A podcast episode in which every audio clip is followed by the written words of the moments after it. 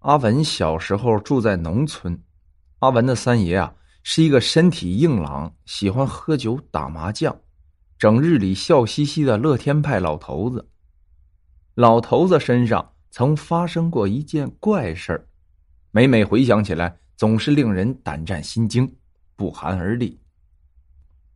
每逢周三，老头子会骑上他的三轮车，装上一车子。从城里进来的款式新潮的衣服，到集市上摆摊贩卖。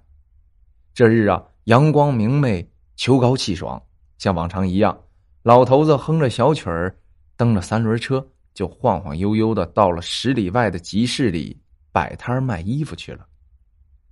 一天下来的收成很是不错，到了下午，原本阳光明媚的天气，却忽的一转，飘起了淅淅沥沥的秋雨。空气中也不觉寒冷了几分。老头子一看下雨了，现在回去很不方便，再加上收成很好，心情不错，便随意约上了几个邻村一同摆摊卖东西的好友，在离集市不远的一个避雨处买了点酒喝。几个人是一边喝酒一边聊天三四瓶啤酒下了肚，天色是越来越暗。眼看着朋友一个个都回了家，老头子的肚子也开始咕咕的叫了起来。伸出头一看，这雨呀，非但没有减弱的趋势，反而淅淅沥沥的是越下越大。阴冷的秋风吹动起地上的落叶，在空中来回打着转，老头子不禁打起了哆嗦。可再一想，老在这儿避着也不是个办法。天色越暗。雨只会越下越大，还不如早点冒着雨回去。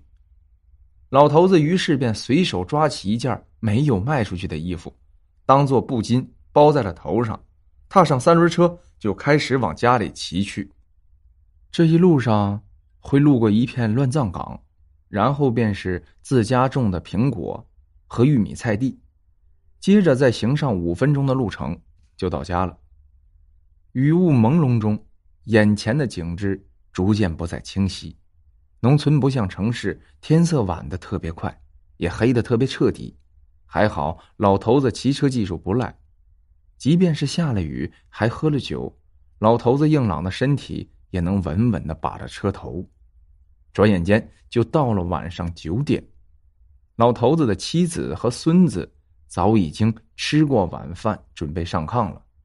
刚好这日白天。同村的二爷来看望老头子一家，晚间一同吃过了饭。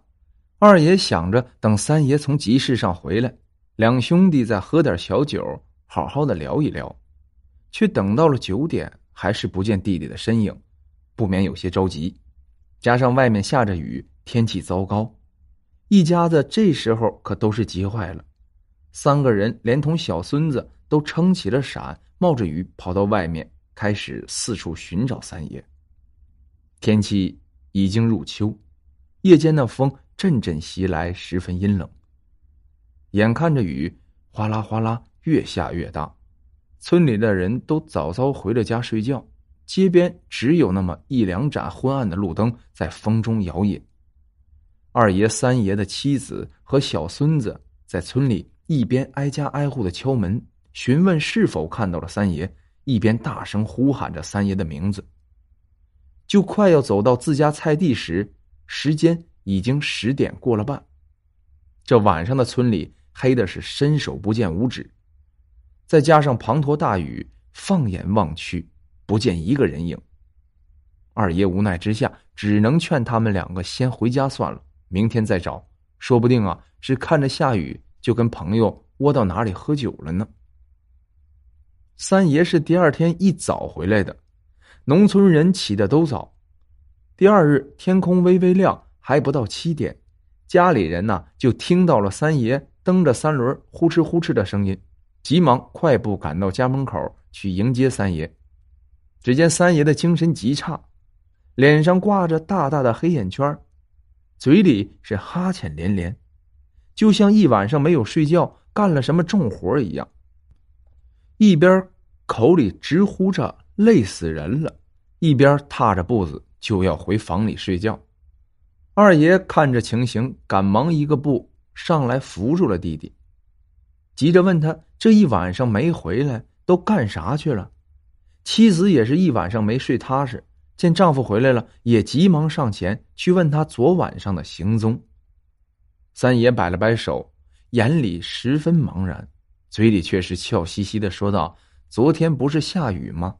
我跟老王他们几个喝了点酒，晚了才往回赶。这不快到了咱家地头上，忽然看到了一个小房子，好多人在里面打麻将避雨呢。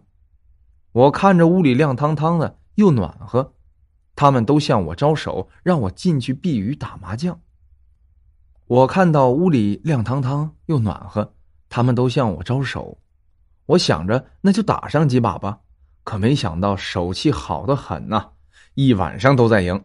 回过神时，天都亮了，这不把我困的迷迷糊糊，骑个车子才赶回来。咱家地头小房子，什么小房子？咱家地头哪儿来的小房子？从昨天下午就开始，又是刮风又是下雨。所有人都早早的就回家了，谁叫你去打麻将了？二爷脾气暴躁，听了弟弟这一通仿佛胡言乱语，不禁气不打一处来的问道：“昨天我们几个四处寻你，村里人问了个遍，都没见着你的踪影。你老实说，到底是干嘛去了？是不是跟几个窝囊喝酒喝醉了？没有喝酒，都跟你说了，我真是去打麻将。”就在咱家地头，里面的人我倒是不认识几个，应该是隔壁村的吧，我也不知道。你看我没骗你啊，赢了这么多呢。三爷眼神涣散，一边迷迷茫茫的说着，一边从口袋里啊掏出了厚厚一整沓的钱，左边口袋里有，右边口袋里还有。虽然还在嘻嘻哈哈的笑着。可三爷的精神明显是太差了，晕晕乎乎、昏昏沉沉。三个人则是通通低头去看三爷掏出来那一沓子钱，刚一看到，几个人全部愣在了那里，妻子更是差点吓晕过去。这哪里是人民币呀？分明是一沓厚厚的、颜色艳丽的冥币。三爷家的地头啊，也从来都没有什么。看菜地的房子，而是那片每天回家必须要经过的乱葬岗。不过幸好那东西没缠着三爷，好好休息了一整天，吃了餐饭，便也恢复了过来。可关于那晚上的经历，以及早上回家跟他们所叙述的一切，三爷醒来后都没有了记忆。